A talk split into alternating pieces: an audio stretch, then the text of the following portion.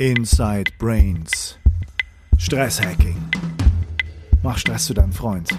Hier erfährst du alles darüber.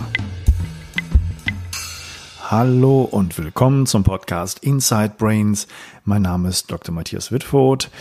Ich bin Neurowissenschaftler, Wim Hof Method Instructor und biete Programme an mit dem Namen Stresshacking. Und auch in diesem Podcast geht es wieder mal um Stress. Und als Interviewpartnerin habe ich Ulrike Balke-Holzberger zu Gast, auf die ich mich ganz besonders freue.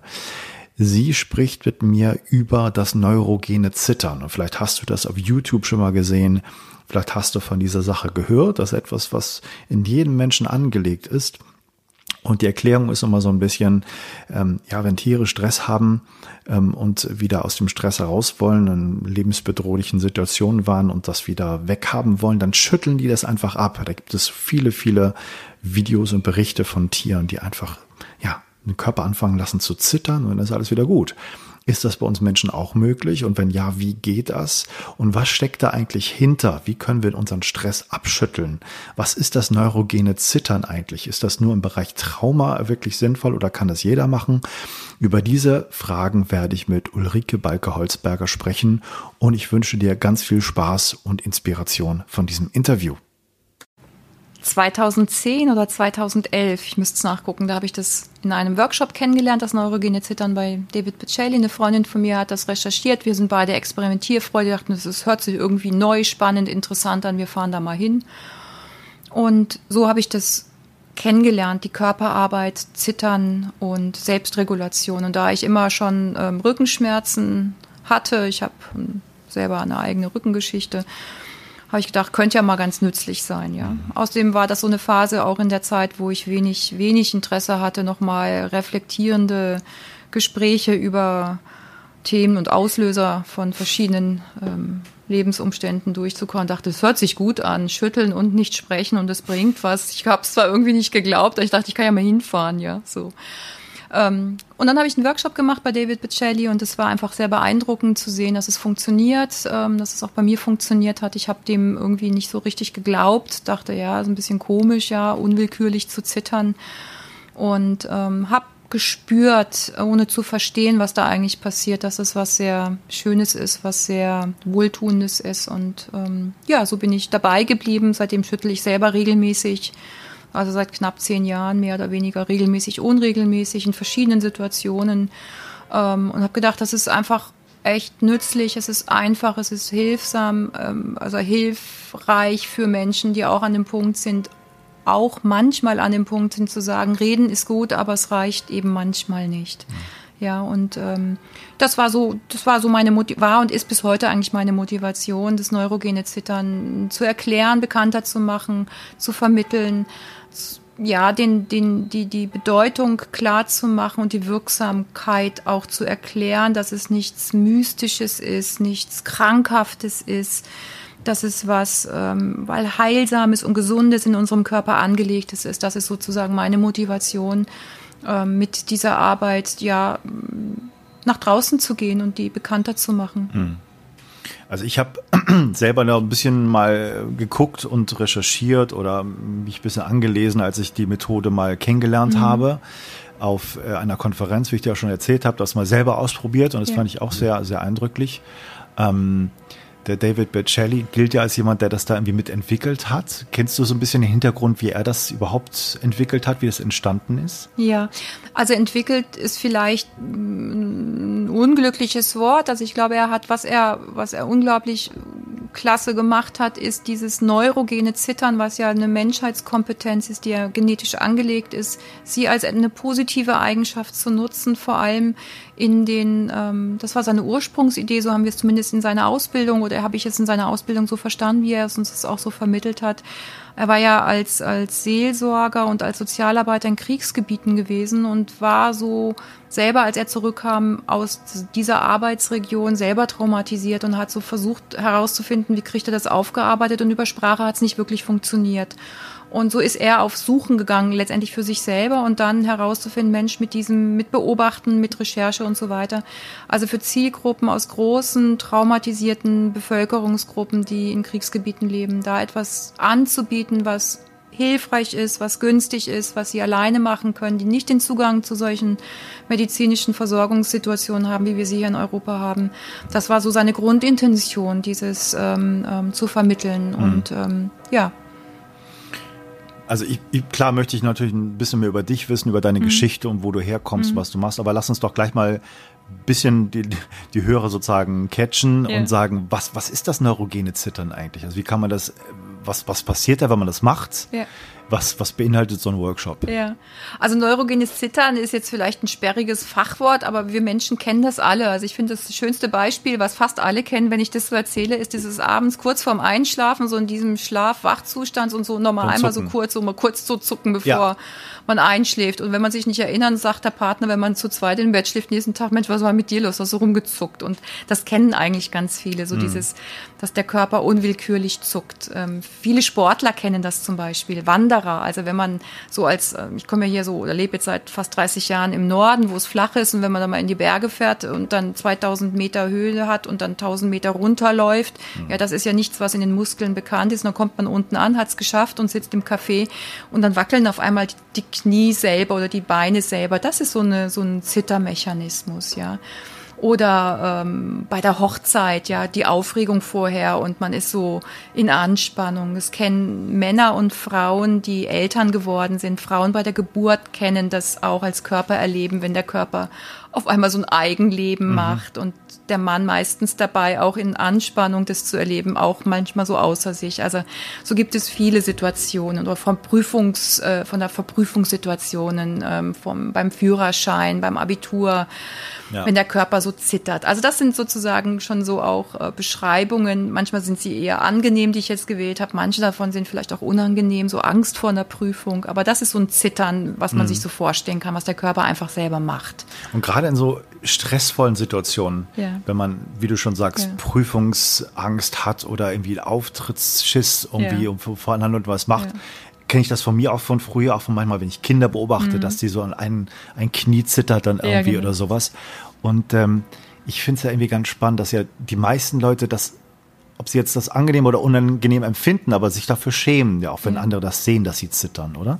Ja, das ist, ich fand das interessant in der Recherche, so auch in der Arbeit der letzten Jahre in der Faszienforschung und auch zu diesem neurogenen Zittern, wie ist das eigentlich, welche Bedeutung hat es gesellschaftlich? Und es ist wenn man es ein bisschen historisch äh, versuchen möchte zu verstehen, wieso das, was der Körper eigentlich als heilsam, nützlich zur Verfügung hat, wir im Erleben häufig eher negativ bewerten. Ja, also Zittern in den Griff zu kriegen, Kontenance zu bewahren, reiß dich mal zusammen, hast dich nicht im Griff, ähm, was denken die anderen? Also es ist ja eher ein Stück weit in manchen Situationen oder in den überwiegenden Situationen eher negativ bewertet. Während jetzt mal das Beispiel, was ich vorhin gerade hatte, jetzt beim Zustand von äh, Geburt und Elternschaft ist dieses Außer sich sein im eigenen Erleben nicht negativ oder wird vergessen, ja. ja. Ähm, die, die Bedeutung ist eher, was, was ich so gefunden habe, in der, in der Medizingeschichte zu finden, in der, Soziolo in der Medizinsoziologie, wenn man guckt, wenn der Tremor, so ist das Fachwort dahingehend, wird eigentlich in Krankheitsbildern beschrieben, in der ICD-10, wo es gilt, Tremor zu therapieren, in den Griff zu kriegen und wegzubekommen. Also es ist etwas Krankhaftes. Und, Neurologisches ähm, Defizit irgendwie. Genau, was es ja auch tatsächlich in manchen Krankheitsbildern ja. auch ist, aber diese Eigenschaft, ähm, dieses, wie es sich zeigt, das Zittern hat ja, ist ja zum Beispiel bei Parkinson oder in der Alzheimer-Erkrankung eine andere ähm, Entstehungsgenetik als im neurogenen Zittern dessen, was als Selbstregulation mhm. ist. In der Optik sieht es möglicherweise gleich aus, aber der Ursprung ist ja ein anderer. So, und da kam die Vermischung einher zu sagen, Zittern ist was Pathogenes, das muss weggemacht werden und das muss man in den Griff kriegen. Und das ist ein Zeichen von Schwäche und das ist also schlimm. Ja, so da kommt so ein bisschen die gesellschaftliche Bewertung einher, dass, dass das neurogene Zittern, was ja, was es gilt, eben zu therapieren und mhm. wegzukriegen ist. Ja. Das heißt, ähm, da hast du jetzt so ein bisschen beschrieben, es gibt so ein Zittern, das ist irgendwie natürlich, dass der Körper da was macht. Ja. Und das wird sozusagen dann bei dir im Workshop genutzt, ja. um was ist das Ziel, Stress abzubauen oder wie würde man das sagen? Ja, vielleicht, um, wenn ich drei Sätze vorher sagen kann, was mhm. ist das Ziel, wenn man das aktiv, das, was der Körper ja immer zur Verfügung hat. Das Prinzip, was ja dahinter steckt, ist, warum Selbstregulation ist ja das eigentliche Gesundheitsprinzip. Der Körper, wenn er einmal auf dieser Welt ist, will er überleben. Ja, so und hat ja ganz viele Prinzipien, um ja um, um auf dieser Welt, egal was so da draußen passiert, zu überleben. Wie sich das Überleben psychisch anfühlt, das ist jetzt nochmal eine andere Geschichte, ja. Und äh, das, das körpereigene Regulationsprinzip ist ja so die Homöostase, was wir, ein einfaches Beispiel ist die Körpertemperatur. Ich steige bei 10 Grad Außentemperatur ins Flugzeug, steige woanders aus, da ist es 50 Grad, ich habe 40 Grad Temperaturunterschied, aber meine Körpertemperatur bleibt bei 36,2. Mhm. Und das macht er einfach, ohne dass ich mich drum kümmern muss. Das ist ja ein Prinzip von Selbstregulation und Homöostase. Und ähm, er macht das eben auch jetzt in Bezug auf das Zittern, dann, wenn wir ein zu viel an Stress haben, ein zu viel an ähm, Bewegung, äh, Bewegungsenergie nenne ich die, oder mhm. diese kinetische Energie, die bereitgestellt wird, wenn ich jetzt in Stress gerate oder in Aufregung gerate. Ähm, ähm, die kann er erstmal ähm, muskulär und faszial, also vor allem faszial in den Muskeln eben speichern. Und dieses Zittern nach dem Wandern oder dieses Zittern vor der Prüfungsangst, dieses autarke Zittern macht nichts anderes der Körper, als diese überschüssige Energie abzubauen, damit das Prinzip die Homöostase im Körper mh, hm, erhalten bleibt, also ein Gleichgewicht bleibt. Ähm, könntest auch sagen, es könnte mir wie so ein Reaktor oder einen Stromreaktor sich vorstellen, der möglicherweise ein zu viel an Strom kriegt und es nicht abführen kann und bevor mhm. der implodiert, ähm, haut das eben raus. Mhm. Ja? Also so ein, vielleicht ein, ein Bild, wie ich das beschreiben könnte. Die Frage auf den Workshop, ja, oder insgesamt bei dieser Arbeit ist, dass ich diese, dieses Wissen darüber, dass diese Eigenschaft, also da können wir vielleicht gleich nochmal genauer drauf gucken, was körperlich faszial im Körper passiert, wie man das im Workshop oder in der Arbeit für sich nutzen kann, ist, ähm, dass ich einmal weiß, dass es erstens was Heilsames ist. Ich kann es jederzeit selber initiieren, ich kann es jederzeit stoppen. Mhm. Ich mache das, weil ich Nutzen davon habe. Ich fühle mich dabei sicher und wohl. Das sind so ein paar Grundparameter.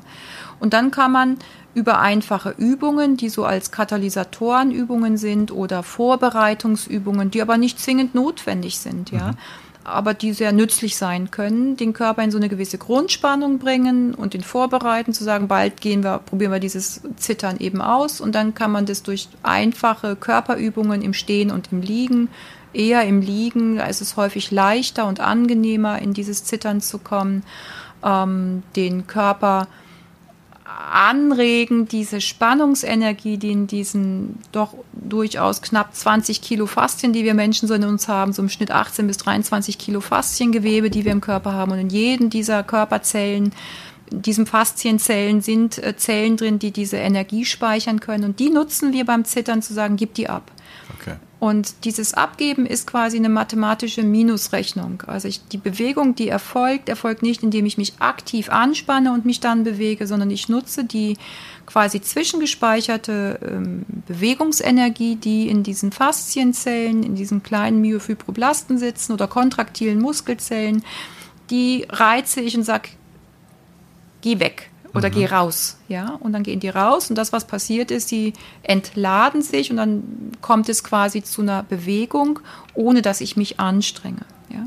Von außen kann man das nicht sehen. Also wenn ich Menschen zittern sehe, kann ich nicht sagen, machen die das jetzt aktiv oder mhm. passiert das jetzt durch die Entladung, sondern ein wichtiges Element dabei ist für die Menschen, dass sie es spüren. Mhm. Ja, also wenn sie im Zittern sind, fühlt sich das ähm, leicht an, einfach? Machen die das oder macht da irgendwer im Körper was? Ja, und das ist so eine, eine, eine ein, ein wichtiger Punkt bei der Arbeit, dass es sich eben leicht anfühlt. Ja, weil sonst wird es aktive Muskelarbeit und dann hat es nichts mit dieser Entladungsenergie zu tun.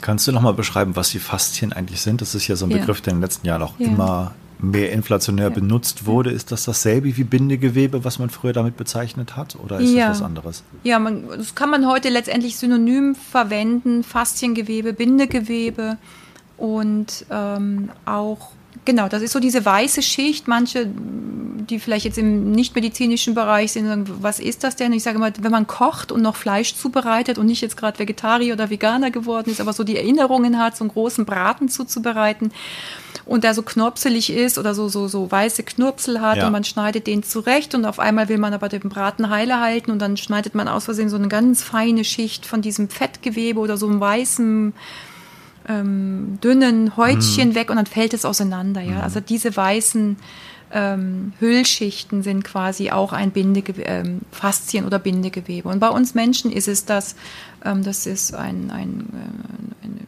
Fasziengewebe, was sich durch alle Muskeln zieht, das umhüllt alles in unserem Körper, Knochen, Organe, Zellen, Blutgefäße.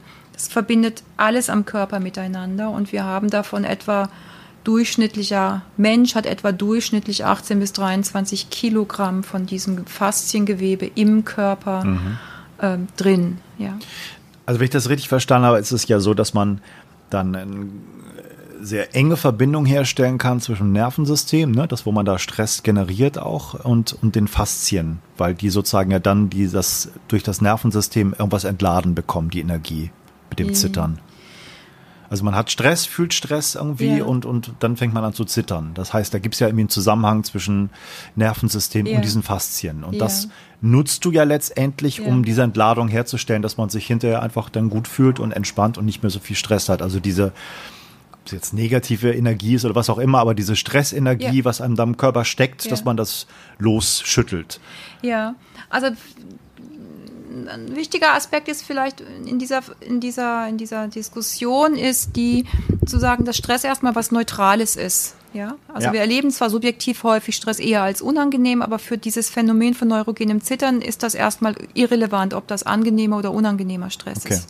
Also was passiert neurophysiologisch bei Stress? Ähm, ich habe ein Stresserleben und ein Teil in meinem Körper, im Gehirn äh, autark, unwillkürlich läuft das ab, filtert all die Informationen, die da reinkommen, auf gefährlich, ungefährlich. Und wenn da in diesem Schaltsystem ankommt, jetzt wird's gefährlich, dann geht ein unwillkürliches, autonomes äh, Stressreaktionsmuster in uns Menschen ab, was weltweit bei Männern, Frauen, Kindern, jung und alt, aller Kulturen übergreifend gleich ist. Ein altes, genetisch festgelegtes Selbstregulationsmechanismus, der da heißt, jetzt wird's gefährlich, entweder musst du jetzt ganz schnell angreifen, damit du diese gefährliche Situation ja, äh, beendest oder sie so bedrohlich, dass du es mit Angreifen und Vernichten nicht schaffst, also sieh zu, dass du wegkommst, abhauen.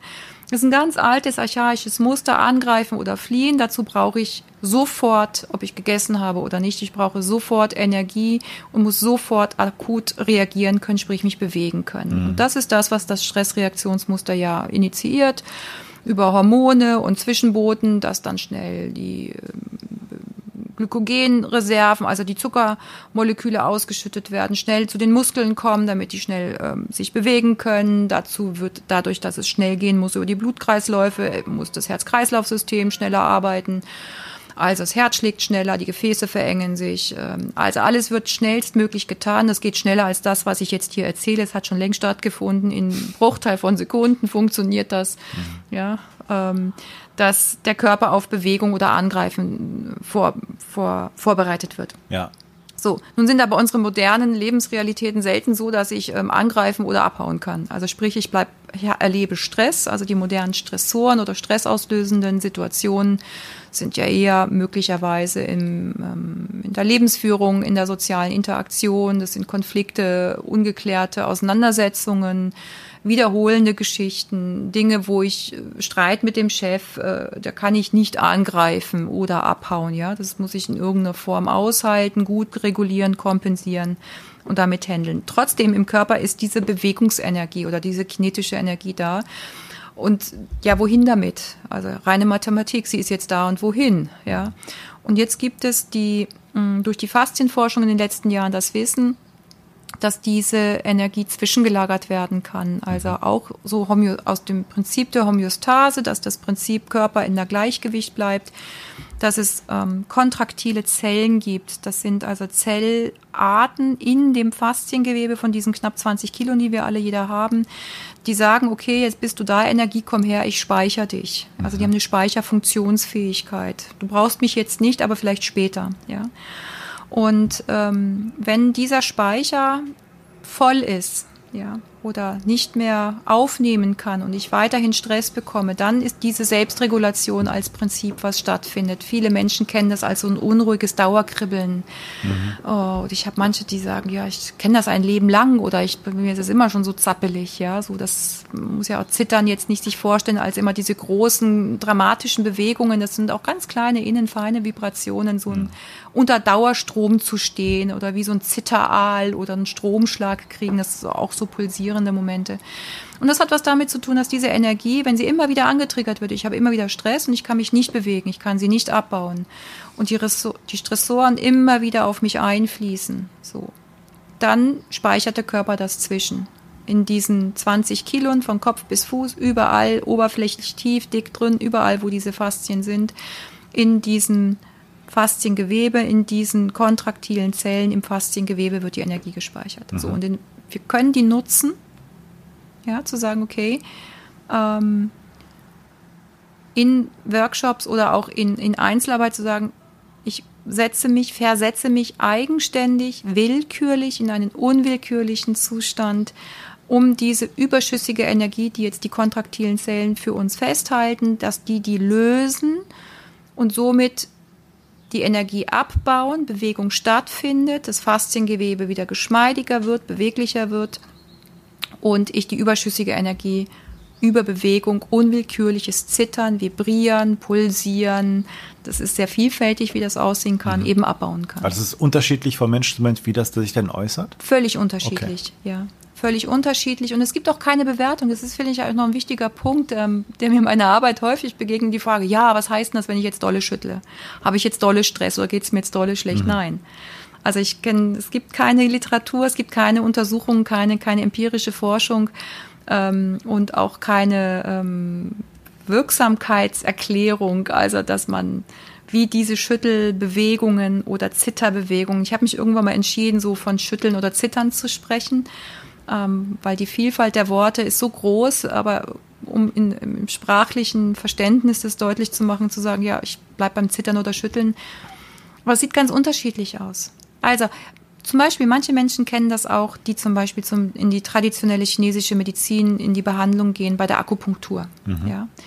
Dass da so wie feine, feine Wärm, Wärmelinien im Körper entlang laufen. Auch das ist möglicherweise oder wird in der Literatur sehr deckungsgleich beschrieben, dass die Leitbahnen, also solche myofaszialen Leitbahnen, die unseren Körper zusammenhalten und Struktur geben, ziemlich identisch sind mit dem Konzept aus der traditionellen chinesischen Medizin, so von Energiebahnen, ja. Aber auf was ich hinaus möchte, ist, dass wenn diese Energiebahnen oder Leitbahnen gelöst werden, fühlt sich das manchmal wie so ein warmer, wohliger Strom an oder so eine kleine, feine, mhm. Zitternde Linie, die nur innen im Körper gespürt wird. Und die kann ganz viel lösen für Menschen, ohne dass es von außen sichtbar ist, ja. Ähm, es gibt eine Hypothese oder so eine Erklärungsidee, wenn so große äh, Bewegungen ähm, stattfinden, dass die was mit den Verbindungslinien im Körper zu tun haben. Also in der Faszienforschung gibt es so das Modell, dass wir verschiedenen über diese Muskelstränge unserem Körper unter der Haut, wo die Muskeln sind, die miteinander über Faszienlinien verbunden sind und uns zusammenhalten. Und wenn also oberflächlich viel Spannung gespeichert ist in diesen kontraktilen Zellen auf dieser Ebene in der Haut, dann ist so die Idee, wenn die sich lösen, dass es erstmal größere Bewegungen gibt.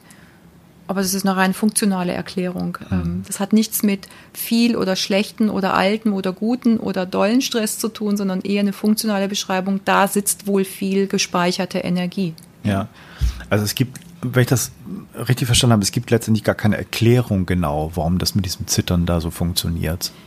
Oder habe ich das nicht richtig verstanden? Also, wie, du hast ja ein bisschen beschrieben, funktionelle ja. möglichen Zusammenhänge, ja. warum man es da zittert. Es gibt keine Interpretation, was das zu bedeuten hat. Also, okay. Also die, schon die Erklärung, warum das zittert, nämlich ganz faktisch. Wir ja. machen einige der, der Vorübungen ähm, mit dem Wissen, wie die, die Mühe, oder wir, also ich nutze das Wissen der Faszien-Stress-Release-Arbeit mit dem Wissen aus der Faszienforschung, dass es diese myofaszialen Leitbahnen gibt, mhm. ja, die den Körper strukturell miteinander verbinden ähm, und zusammenanhalten, dass wir über diesen Weg Muskeln und Faszien. Muskeln sind ja nicht nur Muskeln, sondern die Faszien gehen ja durch die Faszien durch, die sind ja überall im Körper und verbinden die.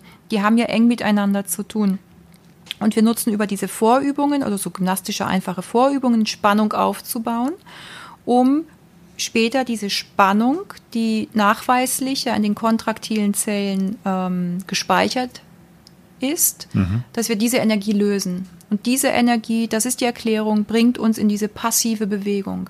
Das heißt, die Menschen, die zittern, mhm. spüren den Unterschied. Ich habe zum Beispiel mit Menschen gearbeitet, die Parkinson oder Alzheimer erkrankt sind und, ein, und ein, eine Zitter oder einen Tremor haben und dann dieses Zittern ausprobiert mhm. haben. Und die haben eine Wahrnehmungsfähigkeit, sagen, es ist ein völlig anderes Zittern mhm. vom Erleben, okay. weil sich das komplett leicht anfühlt. Mhm. Ja, also es ist unwillkürlich, dass der Körper das, entlädt. Das ist ja super spannend, genau, dass sie das so differenzieren können und dass es nicht dasselbe ist. Ja. ja. Aber wenn man sich, also wie kann ich mir das vorstellen mit dem Zittern, wenn du sagst, das ist so eine Energie, die da gespeichert ist? Ja. Wäre das denn, äh, wäre das so, dass ich diese Energie da herauszittere und wie so eine Batterie, die dann irgendwann leer ist? Oder kann ich stundenlang zittern und es hört nicht auf, wenn ich das weiter so halte? Oder werde ich einfach nur erschöpft irgendwann? Oder? Ja. Ähm, Spannende Frage. Ähm, also ich habe es noch nie im Eigenversuch ausprobiert, wann es aufhört. Ich bin ja meistens zu erschöpft nach einer langen Zeit. Wie lange machst du es denn eigentlich, wenn du mit Leuten arbeitest? Wie lange zittern die da? Ach, unterschiedlich. Also so die ähm, halbe Stunde, Dreiviertelstunde, manchmal mhm. zittern die auch eine Stunde, aber dazwischen gibt es Pausen okay. und ähm, ähm, manche steuern das sehr unterschiedlich für sich, was für sie selber nützlich ist. Manche lassen das sehr lange laufen am Stück, vielleicht eine halbe Stunde. Und manche mhm. sagen, es ist mir zu anstrengend. Mhm. Und das ist ja ein Wirkungsprinzip. Fühle ich mich sicher, geht es mir wohl, tut mhm. es mir gut. Und für manche tut es gut, wenn es ähm, ganz lange am Stück läuft. Und für manche, die brauchen immer wieder die Unterbrechung, um sicher gehen zu können, sie haben da Einfluss drauf. Oder es ist auch tatsächlich anstrengend. Viele ja. sind einfach auch erschöpft, ja. Okay. Also auch gestresste Menschen, die sind einfach erschöpft und sind so unendlich erleichtert, wenn diese überschüssige Energie rausgeht und merken, wie kaputt sie eigentlich sind, wie mhm. müde sie sind, wie erschöpft sie sind und wie angenehm das ist. Sie müssen sich nicht anstrengen und das schüttelt trotzdem. Ja. Also entsteht ganz viel Müdigkeit häufig. Aber die Frage, die ja auch dahinter steckt, hört das irgendwann mal auf? Ich hoffe nie, ja, mhm. weil Leben Leben ist ähm, dynamisch, spannend und jetzt wieder Stress ist was Neutrales. Stress ist unbedingt ein Bestandteil in der alltäglichen Lebensführung. Positiver Stress, ja, schöner Stress ähm, passiert. Ähm, eine erfüllende Sexualität ist ohne Stress nicht möglich. Ja? Lebendigkeit draußen im alltäglichen Leben, äh, Freude zu empfinden, tolle Projekte umzusetzen, Feiern vorzubereiten, da braucht es diese sogenannten Stressenergien. Der, der Unterscheidung ist ja da, ich nutze dann diese bereitgestellte Energie, um durchzuhalten, tolle Übungen oder tolle Sachen zu Ende zu bringen. Dann habe ich es geschafft und dann, dann, kann ich runterregulieren, mich entspannen und ähm, mhm. hab, kann die Erfolge genießen. Ja? Also insofern ist meine Hoffnung oder nicht meine Hoffnung, ähm, andersherum, äh, meine Überzeugung, das ist das richtige Wort, meine Überzeugung, ähm, schütteln hört nie auf. Ja? ja. Weil Stress zum Leben, wie das Salz in der Suppe dazugehört, deswegen ist Zittern jederzeit und immer möglich. Es verändert sich sicherlich im Laufe der Zeit. Also das ist so eine Art homöodynamischer Prozess von Aktivität und wieder Regeneration. Ja. Letztendlich so soll es im Leben sein. Und ja. bei, wie du es beschreibst, bei vielen Leuten ist halt ja, die Balance nicht mehr gegeben. Ja. Kann man das vielleicht so sagen?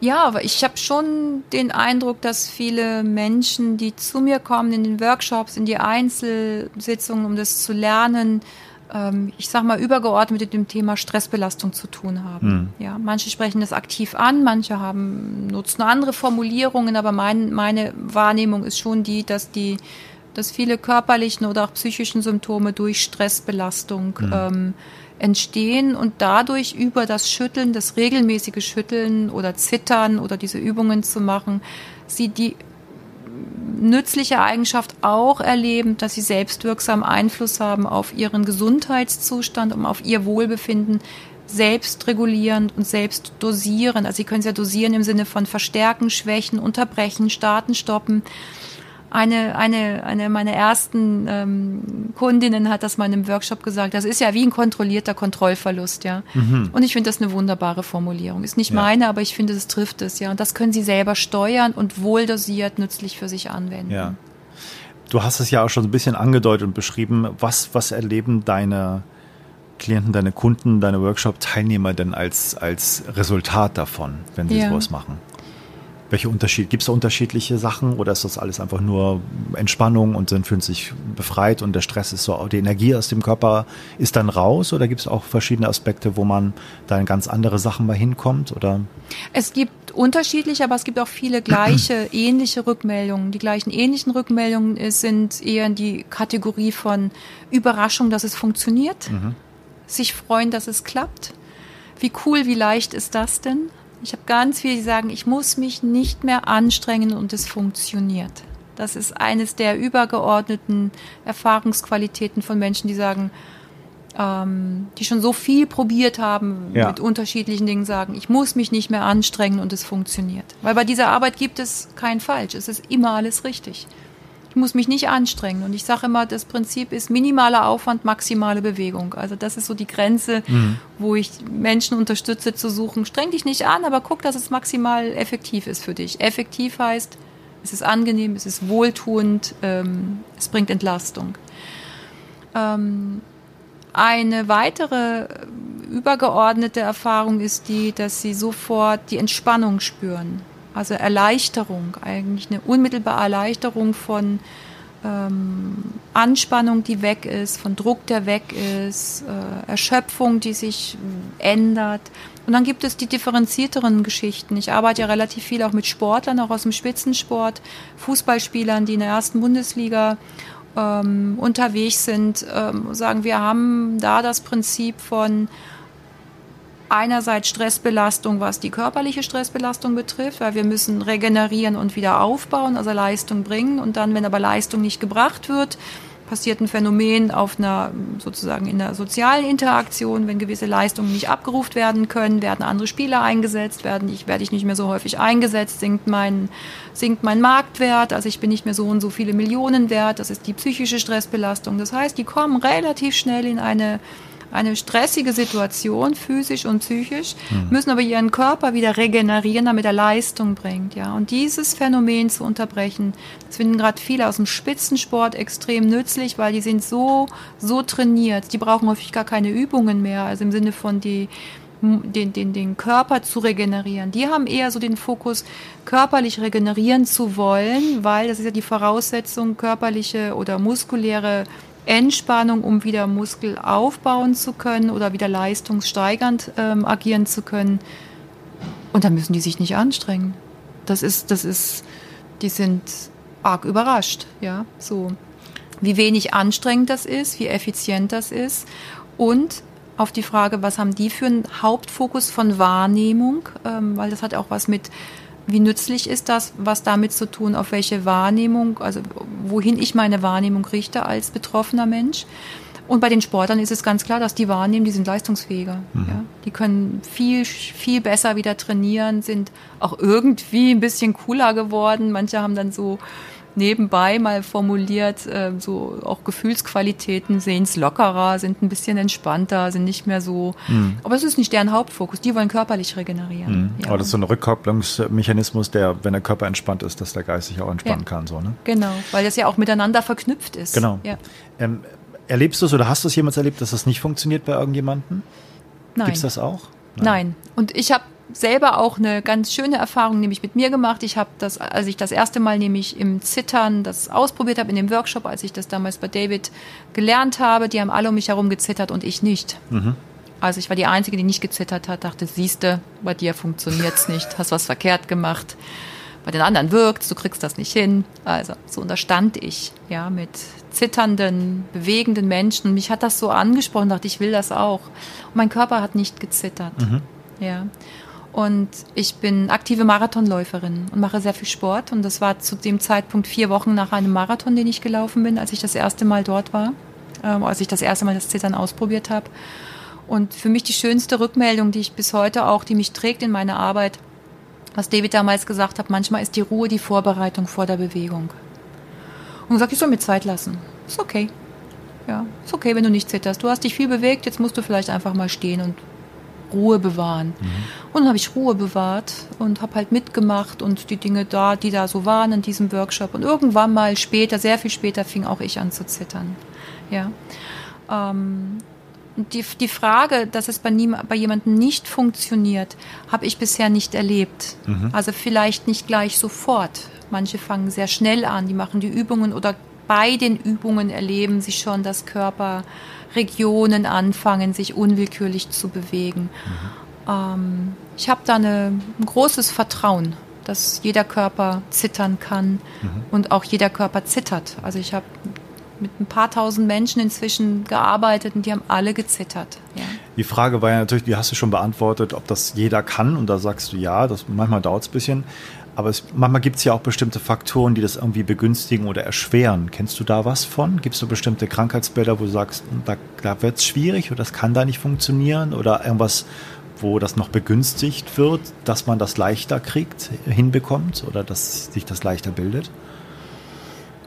Grundsätzlich, das hatten wir ja auch schon zu Beginn, ist das neurogene Zittern eine genetisch-biologische Selbstregulationskompetenz im Körper. Das heißt, jeder Körper kann zittern. Mhm. Über was wir sprechen ist, wie kann, ob jeder Mensch das aktiv zitternd aktiv selber initiieren kann, dosieren, regulieren und wieder stoppen kann. Mhm. Da gibt es Unterschiede. Da gibt es sicherlich auch ähm, Zielgruppen, wo ich nicht empfehlen würde zu zittern ähm, oder dieses überhaupt aktiv anzunehmen. Das ist eine gewisse kleine Gruppe von Menschen.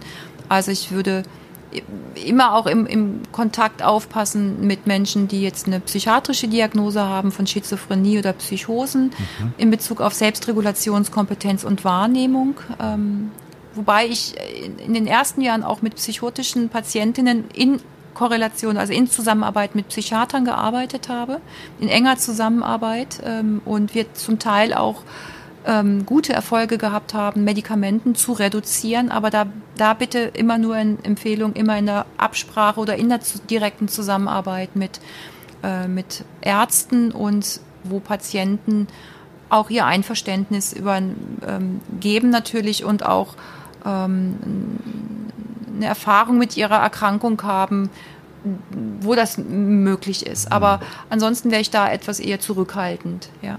Okay. Ähm, dann gibt es eine ganz klare Zielgruppe, die bitte erstmal pausieren sollten und das nicht machen, das sind frisch operierte. Mhm. Also bei ganz, ganz einfach, ganz praktisch oder gerade ja. akut Verunfallte. Das ist ein guter Hinweis ja. auf jeden Fall, ja, ist wichtig, ja. Genau. Ähm, Zahnimplantate, ähm, irgendwelche ähm, Schnitte, Verletzungen am Körper, immer mit dem Arzt fragen, ja, wie lang man pausieren soll. Also gerade bei frischer Wundheilung erstmal stoppen, mhm. ja, also erstmal pausieren oder nicht zu der Zeit anfangen. Ähm, Aber heißt es, wenn du sagst, das hilft auch bei der Regeneration im Spitzensport, ja. ist das nach einer großen Leistung dann sinnvoll zu machen oder ist das so nach einer Pause, wo man dann wieder die Kapazität hat, da sich auf sowas einzulassen besser. Ne, sowohl als auch. Man okay. kann das präventiv nutzen. Also wenn man regelmäßig zwei, dreimal die Woche eine halbe Stunde schüttelt, sozusagen als Stressprävention oder eine, eine gute Grundregulierung hineinzukriegen, ist das wunderbar. Ja. Aber natürlich auch nach so einer extremen Anstrengung, um sich hinterher zu regenerieren. Also die Regenerationszeiten von Sportlern, die nach belastenden, also jetzt Fußballspielen, Ereignissen, Triathlon, Marathonläufen, Fahrradfahren, äh, von solchen Rennen, die danach unmittelbar zittern und neben allen anderen Dingen, die sie natürlich auch noch ähm, tun, um zu regenerieren, hat sie dann eine unglaublich nützliche Wirkung, was die Regeneration betrifft und, wenn man es präventiv, präventiv macht, ähm, auch als Verletzungsprophylaxe. Mhm. Weil dadurch schlicht und ergreifend durch, durch Training und Sport die Muskulatur, Muskulatur und die Faszien in einen Spannungszustand kommen. Und wenn ich präventiv schüttle, entspanne ich ja immer wieder Muskel- und Fasziengewebe. Mhm. Das heißt, die sind weniger, ähm, ähm, weniger verletzungsgefährdend, ja. Sportler. Ähm, ich, ich möchte jetzt so ein bisschen den Bogen ja. schlagen zu dem von Anfang und, und zu, zu Traumatherapien, weil da kommt das ja so ein bisschen her, ja. zumindest heißt der Begriff ja TAE, Trauma Releasing Exercise. Oder ist das, stimmt das nicht? Naja, ähm, das neurogene Zittern, doch, das stimmt sehr wohl, aber wenn man muss es vielleicht von den, von den Wörtern oder den Methoden entkoppeln. Mhm. Also das wenn man historisch schaut, zumindest ist das in meiner Recherche gefunden, ist das neurogene Zittern seit den 50er Jahren des letzten Jahrhunderts in der Körperpsychotherapie als nützliche, heilende Eigenschaft beschrieben. Okay. Ja. Also Wilhelm Reich hat das so als Schüler, Schüler, Schüler, Freud und C.G. Jung in dieser Historie heraus und er ist als Spinnerter abgetan worden, was der da so beschreibt und dass diese Eigenschaft des Zitterns eigentlich ja nichts, äh, nichts, nichts Nützliches ist. Aber der hat damit so angefangen, das zu beschreiben, äh, Orgontherapie, mhm. ja, die, die Eigenschaft. Später dann ähm, in der ähm, bioenergetischen Analyse, mhm. ähm, Somatic Experience, Peter Levine, ähm, die haben Einzelelemente in oder das, das Phänomen des neurogenen Zittern als positive, heilsame Selbstregulation immer beschrieben. Okay. Ja? Und auch David Bocelli dann als in seiner Methode oder in dieser Trademark, THE ist ja eine Marke aus dem amerikanischen, ähm, wo, diese, wo dieses Phänomen auch genutzt wird.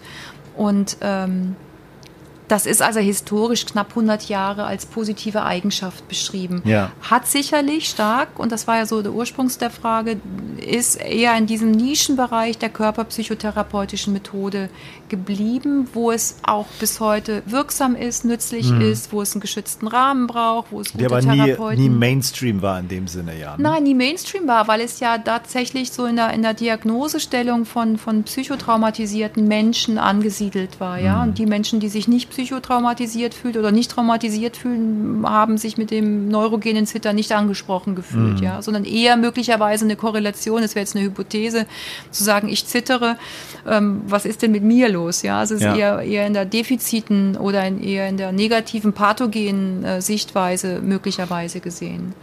Ja, und wenn man aber eben schaut, was, was all diese Schulen historisch nicht geleistet haben und nicht leisten konnten, weil das Wissen nicht da war, war, dass das neurogene Zittern, was passiert denn neurophysiologisch im Körper? Das ist ja nichts Eingebildetes, dass man das heute sehr klar benennen kann über, wenn die Amygdala im limbischen System angetriggert wird über Stress, mhm. die, der Hormoncocktail rausgeht, das Adrenalin, das Noradrenalin, das Serotonin im Körper wirkt, wie die Energien reingebracht werden in die Körperkreisläufe und messbar in den Zellen gespeichert werden. Dieses Wissen ist ja erst ein paar Jahre alt, keine zehn Jahre alt mhm. oder knapp zehn Jahre alt etwa jetzt in der Faszienforschung. Das konnte ein, ein David Bocelli und ein Peter Levine und äh, Wilhelm Reich gar nicht wissen, weil das ähm, hat zwar stattgefunden, aber wir waren noch nicht so weit, das akribisch ähm, zu, in der Medizinforschung nicht herauszufinden. Ja. ja.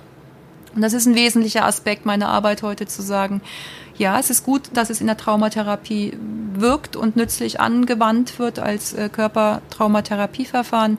Aber das Phänomen des neurogenen Zitterns kann man darüber hinaus auch eben für Menschen die äh, in Stressbelastungen sind, in positiver, negativer Stressbelastung sind und den Folgesymptomen von Stressbelastung mhm. nützlich selbstregulativ anwenden. Man muss es ihnen erklären. Also ja. das, das, ähm, das nur in der Traumatologie anzusiedeln, da ist das Spielfeld zu klein letztendlich. Das passt dahin, aber das muss nicht da bleiben. So ist das zu verstehen. Äh, ja, das passt dahin und soll da auch um bitte auf jeden Fall bleiben, weil es da ein wirklich sehr wirksames und nützliches Verfahren ist. Mhm. Ja, wenn Menschen im nichtsprachlichen Bereich einen Zugang finden, ähm, Dinge, die sie in ihrem Leben erlebt haben, die sie nicht sprachlich wiedergeben können, dass sie da einen anderen Zugang haben. Die mhm. ganzen körperpsychotherapeutischen Verfahren in der Traumatherapie wunderbar, ja.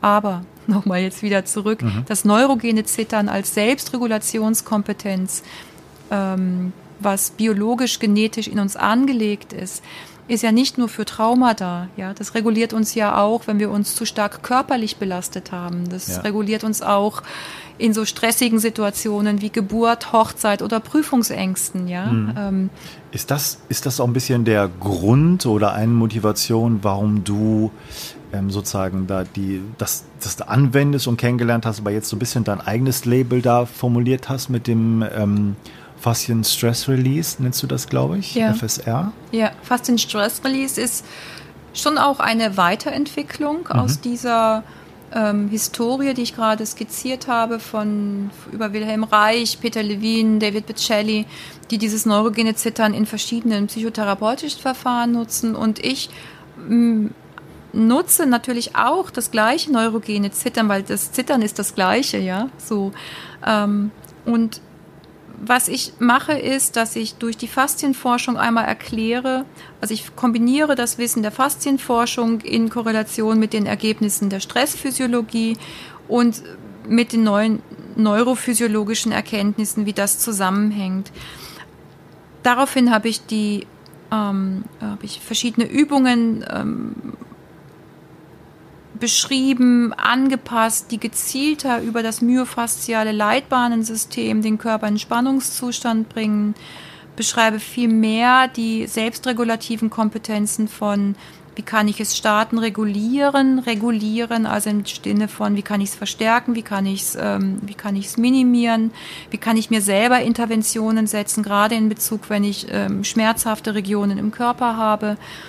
Ähm, das ist die Veränderung mhm. dessen aus der, aus der, jetzt sage ich mal, historischen Entwicklung von, dass man neurogenes Zittern als ähm, Selbstregulationskompetenz okay. für sich gut nutzen kann. Das heißt, du hast das da weiterentwickelt, weil du aufgrund deiner Arbeit gemerkt hast, wo man da die Stellschrauben noch drehen kann, wo man sozusagen Foki hinlegen kann zu bestimmten Körperpartien, wo man dann da Schmerzen hat?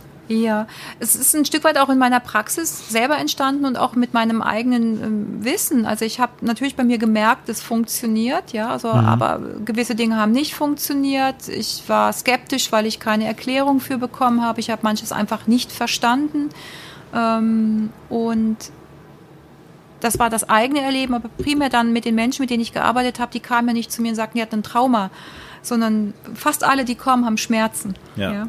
Also irgendeine Form von Körperschmerz oder von Erschöpfung oder sie sind so müde oder schon wieder, die sagen, ich will nicht reden, ich habe so viel geredet in meinem Leben, es hat sich manches noch nicht verändert und ich suche einen anderen Zugang dazu. Aber das Symptom, was mir am häufigsten begegnet, das Symptom und eben nicht die Diagnose. Und das ist das, wo ich auch einen Unterschied sehe in meiner Arbeit und eine Weiterentwicklung zu gucken, bei welchen Körperzuständen ist neurogenes Zittern denn nützlich, ja. Und das ist vor allem schmerzregulierend nützlich, mhm. ja.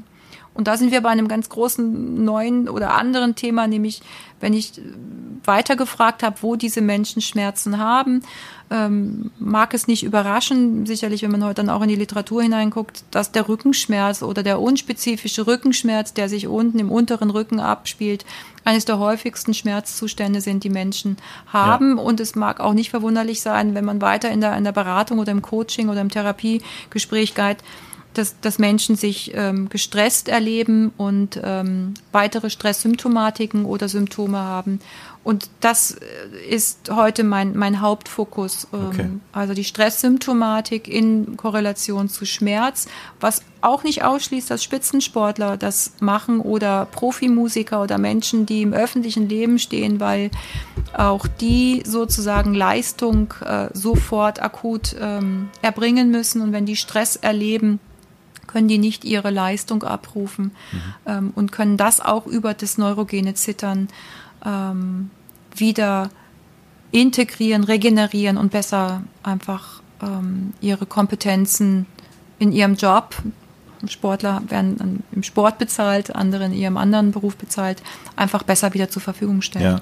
ja. Ähm, ein Gespräch kann ganz viele verschiedene Wege gehen und ich gucke jetzt gerade so ein bisschen die Pfade, die mir einfallen, aber du hast mir ja schon erzählt, dass du an einem neuen Buch schreibst, wo das ja. dieses Thema da auch sein wird, Rückenschmerzen und wie man das sozusagen mit, mit deiner Methode, mit dem neurogenen Zittern irgendwie mhm. im Griffkrieg behandelt, ja. da löst. ja, vielleicht mal ein Unterschied, das ist nicht meine Methode, neurogenes Zittern. Neurogenes Zittern nochmal ist ein ganz wichtiger Aspekt mhm. dabei ist eine Selbstregulationskompetenz mhm. des Körpers. Die hat keiner erfunden, weder die Herren vor mir noch ich, sondern wir nutzen sie in unterschiedlichen Settings ähm, und nutzen und ich nutze sie kombiniert jetzt vor allem auch mit der neuen Arbeit für der, oder in der weiterführenden Arbeit gerade mit Schmerzpatienten und mit Rückenschmerzpatienten auf dem Drei-Säulen-Prinzip. Das sind nämlich einmal die gezielten ähm, körperlichen Vorübungen, die das Prinzip beinhalten, dass die äh, Muskulatur im Körper über die myofaszialen Leitbahnen einen Impuls bekommen. Das ist der erste Weg. Indirekt haben wir bei Rückenschmerzpatienten aber auch schon den ersten Weg bei dem ersten Step dieses Drei-Säulen-Prinzip, dass sie überhaupt in Bewegung kommen. Also ein ganz leichtes Aufwärmtraining, mhm. kleine Rückenpendelbewegungen, ähm, die Information zu hören und sie auch umzusetzen, ist schon neurophysiologisch eine Veränderung in Bezug auf Rückenschmerz. Also das ist der erste Bereich. Vorübungen. Der zweite Bereich ist das aktive Auslösen des neurogenen Zitterns, nämlich aktiv in Bewegung zu kommen, ohne dass ich mich anstrengen muss. Mhm. Das ist für Rückenschmerzpatienten ein Eldorado. Das passiert was und sie müssen es nicht tun. Mhm. Und sie mhm. können es dosieren und sie können aufpassen. Gerade bei den Rückenschmerzpatienten auch nochmal ein wichtiger Aspekt zu schauen, wie kriegen sie häufig haben Rückenschmerzpatienten Angst davor, dass es wehtun könnte. Was es ja auch manchmal wehtut, ist auch so. Aber durch die Fähigkeit, Sie haben jederzeit selbstregulativ Einfluss darauf, haben Sie das wichtigste Prinzip bei chronischen Rückenschmerzen, nämlich die Selbstregulation oder die Selbstwirksamkeit einer Methode. Mhm. Also drei Säulenprinzip, Vorübungen, Zittern, das Neue, was hinzukommt, was aber auch nicht neu ist, sondern die Kombination ist das Neue. Was wir wiederum aus dem Feld der Körperachtsamkeitsforschung wissen, ist die gezielte Körperwahrnehmung nach getanem Schütteln. Mhm. Ähm, das hat jetzt wiederum was mit den Leitbahnen zu tun, also mit den verschiedenen Rezeptoren, die in den Faszien Gewebe vorhanden sind. Wir haben verschiedene Rezeptoren, die verschiedene Informationen im Körper wahrnehmen. Das ist einmal in der Psychologie reden wir insgesamt unter dem Feld der Propriozeption, also der Körperwahrnehmung. In der Physiotherapie oder der Medizin wird nochmal differenziert zwischen dieser Propriozeption, also der Körperwahrnehmung. Das zweite ist die Nozizeption, das ist die Schmerzwahrnehmung, das sind andere Rezeptoren. Und die dritte ist die Interozeption, also dieses innere Gefühl der Wahrnehmung, wie geht es mir. Mhm. Die Psychologen oder in der Psychologiesprache oder manchmal findet man in der Literatur auch unterschiedlich, subsumiert das unter dem Wort der Propriozeption. Mhm.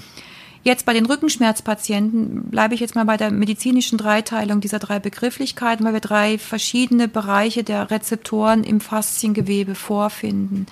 Jetzt müssen wir uns vorstellen, die kommen ins Schütteln, die machen die Übungen, die zittern und ähm, die Stressenergie wird abgebaut.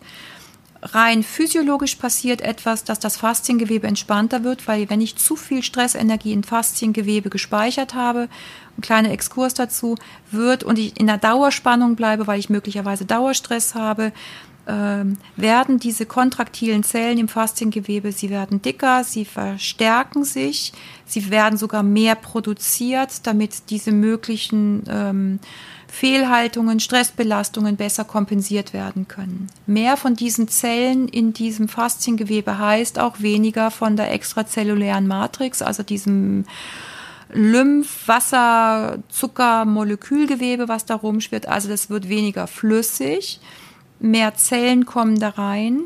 Es wird enger im Fasziengewebe. Im Fasziengewebe sind auch diese Nervenendigungen, die diese Reize aufnehmen, also diese Mechanorezeptoren oder Nozizeptoren oder Interozeptoren, die diese verschiedenen Sinneswahrnehmungen oder diese verschiedenen Reize im Fasziengewebe aufnehmen. So. Also ich habe Dauerstress, ich kont es kontrahiert, die Energie wird gespeichert und sie wird nicht abgegeben. Jetzt wird es dicker. Mehr Zellen kommen dazu. Das Wasser geht stärker raus. Auf diesen Zellen, die in dieser im Fasziengewebe vorhanden sind, in diesen Fibroplasten sitzen auch die, diese Rezeptoren, die für die Schmerzwahrnehmung zuständig sind. Und jetzt muss man sich das vorstellen, wenn man so einen Schwamm anfängt auszudrücken, so wie auszubringen, ja, da wird es einfach enger, mhm. ja und es tut weh, die sind nicht mehr so gleitfähig. Das, wenn ich mich bewege, ist auf einmal diese ähm, schöne, ich nenne es immer so ein bisschen seifig gesprochen, die schmierige Flüssigkeit ist weg, ja, und das Quietschen, das tut weh. Und das nehmen auf einmal diese Schmerzrezeptoren wahr. Und jetzt wird spannend.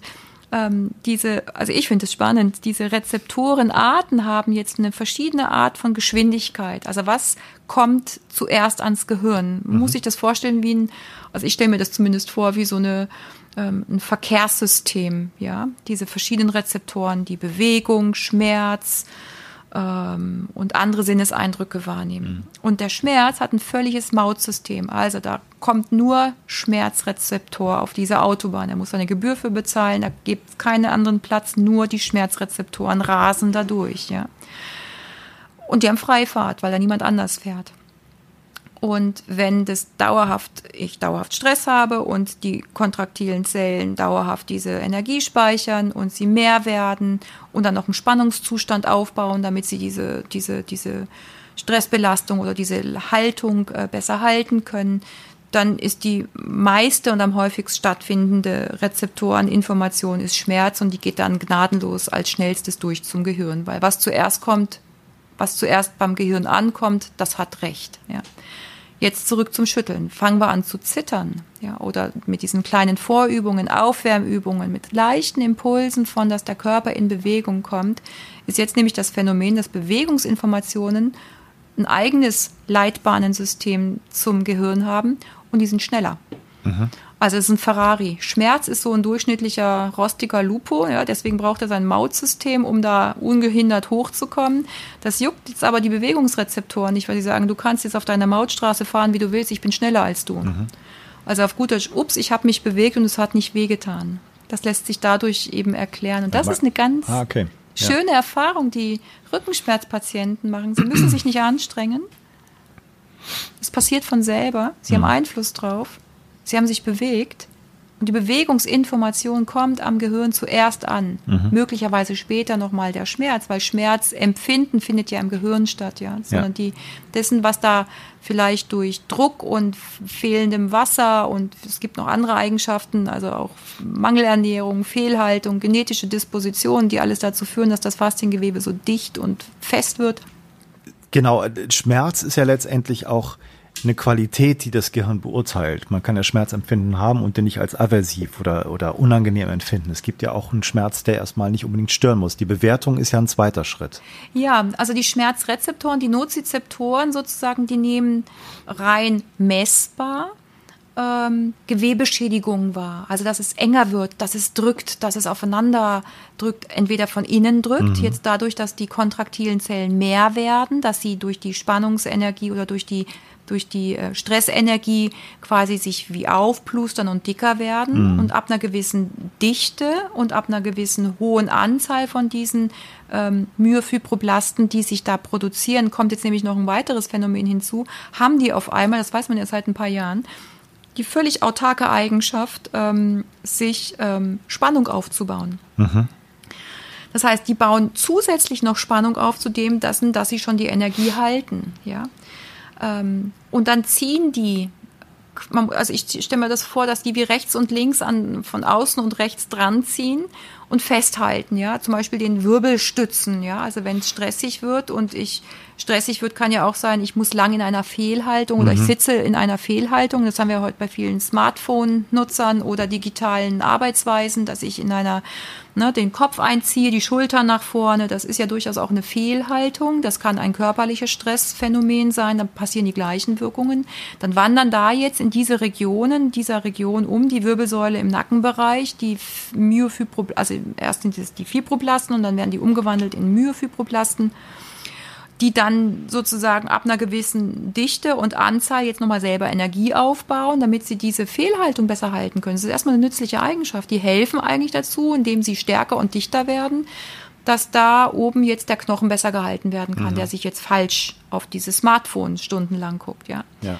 Ähm, die Stressenergie, die möglicherweise kommt und Fehlernährung oder falsches Trinken und Essen hat jetzt nochmal einen Einfluss drauf, dass dieses Wasser, was eh schon weniger wird, weil die dicker werden, wird jetzt auch noch zäher. Mhm. Also der pH-Wert fängt an, sich zu verändern. Und ähm, das ist so Adrenalin, Noradrenalin, also die ganzen Stresshormone haben Einfluss drauf. Übrigens auch Histamin, also gerade Menschen, die allergische Reaktionen haben, die haben auch manchmal häufig ein arges Schmerzempfinden, weil sie diese extrazelluläre Matrix im pH-Wert verändern, diese Botenstoffe, die da reinkommen. So, Jetzt fängt an, diese wenige Flüssigkeit auch noch zäher zu werden. Also die wird noch zäher und weniger geschmeidig und wird immer fester und fester und fester. Ähm, und dieses ganz wunderbare, entspannte ähm, Gleiten, Bewegen, Schieben, Verschieben, Flüssige funktioniert nicht mehr. Ja. Und dann kommen die Schmerzrezeptoren und sagen, aua, das tut weh. Mhm. Nee, sagen, nein, stimmt nicht. Die sagen nicht, aua, das tut weh, sondern die merken, dass sich da was verändert. Gewebe ist beschädigt. Und diese Information geht ans Gehirn. Mhm. Dort wiederum in verschiedene Schmerzregionen und werden dort in verschiedenen Zentren bewertet. Und erst da findet das Schmerzbewertung mhm. statt. Also ich kann die Gewebeschädigung hier bei bewusstlosen Patienten durchaus messen. Aber die haben keinen Schmerz erleben, weil die nicht bei Bewusstsein ja, und, sind. Und dann kommt der Mechanismus, den du vorher beschrieben hast, dass wenn man dann über die Bewegung zuerst geht, die Vorrang hat, ja. dass man sozusagen dann eine andere Autobahn fährt letztendlich. So ist es, eine andere Autobahn fährt. Und das mhm. ist das drei, drei Prinzip, das Dreierprinzip jetzt auch bei der Faszien-Stress-Release-Arbeit für Menschen mit, also für einen gesunden Rücken, um es positiv zu formulieren, mhm. also wenn Menschen Rückenschmerzen haben oder in einer Chronifizierung ähm, feststecken, also mhm. chronifizierte Rückenschmerzpatienten, die können den Kreislauf damit unterbrechen durch drei, Dreierprinzip. Körperübungen, Zuvorübungen, Dehnung und Spannungsaufbau, aufwärmen, lockern, mobilisieren. Dann findet das zweite neurogene Zittern statt. Dann drittens wenn das beendet ist, wie fühlt sich Körper jetzt an? Mhm. Und das ist die bewusste Lenkung auf die Autobahnen. Ja, mhm. Also nicht die unwillkürliche Aufmerksamkeit wieder dahin gehen zu lassen wie früher auf den Rückenschmerz und sagen, bitte, ähm, es gibt so eine einfache Übung aus dem, aus dem, aus der achtsamkeitsbasierten Körperarbeit, das MBSR, der Bodyscan, dass man dann einfach systematisch durchgeht, den Körper spürt und wahrnimmt und lenkt, wie fühlt sich das da an? Und die Überraschung ist ganz groß. Angenehm, schön, mhm. ähm, weil durch das Zittern, durch das unwillkürliche, leichte, neurogene Zittern sich viele Regionen im Körper angenehm anfühlen. Mhm. Ja? Super. Ich, mir fällt noch gerade ein, ich beschäftige mich ja auch ganz viel mit Stress und wie das ausgelöst wird. Ja. Und so, wenn du die Hormone beschreibst, finde ich das gerade spannend. Das ist gar nicht so alt und vielleicht hast du es auch schon gehört. Es gibt gerade ganz aktuelle Forschungsergebnisse, die zeigen, die ersten Stresshormone, die man hat, Adrenalin, Noradrenalin, wo das so schnell geht, erstmal und dann Cortisol, ähm, gerade Adrenalin galt als der Hauptplayer sozusagen bei dem ganzen Stress. Ne? Dass du erstmal Adrenalin äh, Ausschüttung hat und dann geht das so langsam alles los. Man hat gerade festgestellt in neuen Untersuchungen, finde ich auch sehr relevant, ähm, dass Adrenalin nicht das Entscheidende ist. Und es gibt ein anderes Hormon, was in den Knochen gebildet wird. Und ohne das funktioniert es gar nicht mit dem Stress. Also man kann genetisch Mäuse verändern, die haben mhm. das Hormon nicht mehr und die können keine Stressreaktion mehr haben, obwohl Adrenalin und so alles funktioniert. Mhm. Und das ist ein Hormon, was sozusagen ja, gebildet wird in den Knochen. So dass es da, finde ich, einen großen Zusammenhang gibt. Gerade Stress erleben, mhm. muskulärer Apparat, aber auch Skelett, so diese ganze Körpergeschichte mhm. spielt wahrscheinlich noch viel, viel größere Rolle für Stress und die ganzen Mechanismen, als wir vorher glaubten. Insofern mhm. finde ich da den Zusammenhang, da wird in Zukunft wahrscheinlich noch viel mehr kommen mhm. mit erstaunlichen Sachen, aber ganz, mhm. ganz spannend, dass wirklich auch mhm. hormonell in, in den Knochen was passiert, was ein Stresserleben überhaupt erst möglich macht. Ja, ja, auch die Knochen sind ja äh, je nachdem, welche Fachliteratur man zugrunde legt, sagt man ja, Knochen sind im weitesten Sinne auch Fasziengewebe. Mhm, ja, also okay. das, manche, manche Experten definieren das so, manche wiederum anders. Also ich halte mich da zurück, weil ich einfach die, die, die Grundlagenforschung einfach nehmen. Aber sagen wir mal so, wenn ich das jetzt höre, gehe ich davon aus, wenn Knochen Fasziengewebe sind und äh, die physiologischen Prozesse in, in der, ähm, wenn man sich anguckt, welche Aufgaben und Funktionen Faszien haben, die natürlich durch neurogenes Zittern dort auch ihren positiven Aspekt haben. Ich habe ja. übrigens dann im Rahmen dieses Buches jetzt auch mit Rückenschmerzpatienten viel mit Fachexperten gesprochen, weil ich wissen wollte und nach wie vor wissen möchte. Und das gibt es eben über Experteninterviews raus, weil es keine Grundlagenforschung dazu gibt, was sie schätzen, wie viel Prozent des Fasziengewebes, also von den rund 20 Kilo, die wir haben, durch neurogenes Zittern angesprochen werden können, im Verhältnis zu dem durch aktive Faszienarbeit oder manuelle Therapie, also wenn Physiotherapeuten Hand anlegen oder Menschen aktiv Gymnastik machen, also aktive Bewegung. Ja. Und ich bin erstaunt. Also ich habe mit einer Abteilung, mit einer Physiotherapieabteilung eines Bundesligavereins gesprochen, mit Sportmedizinern, Orthopäden, Lauftrainern, Funktionstherapeuten. 80 Prozent schätzen die. Mhm. Und lediglich 20 Prozent, was sie in ihrem aktiven Muskelaufbautraining, im Entspannungstechnik und über manuelle Therapie erreichen können. Also 80, okay. 20. Ja. Weniger hohe Zahlen habe ich bei äh, Rückenexperten, mit Physiotherapeuten, Osteopathen, die haben gesagt, vielleicht 40 Prozent. Mhm. Und ich sage, selbst wenn es nur 40 Prozent sind, die ich übers neurogene Zittern angesprochen kriege, die ich nicht durch aktive Arbeit angesprochen bin, habe ich auf 40 Prozent Einfluss Minimum und andere sagen sogar 80 Prozent Einfluss. Ähm, Entweder doppelt so viel oder viermal so viel. ja, diesen, auf jeden Fall hat es Einfluss und nachhaltig Einfluss, wo ich das vorher nicht machen kann. Ja. damit komme ich an Regionen im Körper, die durch Stressbelastung, egal welche Form von Stress, guter, mhm. schlecht, guter Stress, schlechter Stress, junger, alter, sehr tief sitzender, ich komme an Körperregionen, ich kann Körperregionen mobilisieren, die ich nicht selbst willentlich nicht beeinflussen kann. Okay. Und Menschen finden das unglaublich erleichternd. Die spüren das, die können das fühlen, die müssen sich nicht anstrengen, die liegen auf dem Boden, sie zittern und es passiert. Und das ist ein, das ist ein Phänomen. Ja. Ich, ich fand das sehr, sehr spannende Information, super lehrreich und auch sehr tiefgehend, was du da schon äh, geliefert hast jetzt. Mhm. Einfache Frage, wenn man das machen möchte und das erleben möchte, wo kann man Informationen über dich finden? Ähm, wie man, wenn man einen Workshop bucht, wo kann man das machen? Wie lange dauert sowas, so ein Workshop? Ja. Für gewöhnlich. Ja, also es gibt verschiedene Möglichkeiten. Es gibt einmal das Buch, was ich geschrieben habe, Zittern Sie sich frei. Das kann man lesen, da stehen die Übungen beschrieben, da gibt es die Erklärungen dafür und das kann man alleine anwenden. Also man braucht niemanden dazu, der einem das beibringt. Okay. Ähm, je nachdem, was man für ein Persönlichkeitstyp, Typ jetzt bitte fachlich zu verstehen ist, gibt es Menschen, die sagen, ach, die Theorie lasse ich sein, ich fange gleich an, wunderbar, da funktioniert's. Ja. Andere sagen, oh, der Theorieteil, der könnte ausführlicher sein, die brauchen vielleicht was anderes, mehr Sicherheit.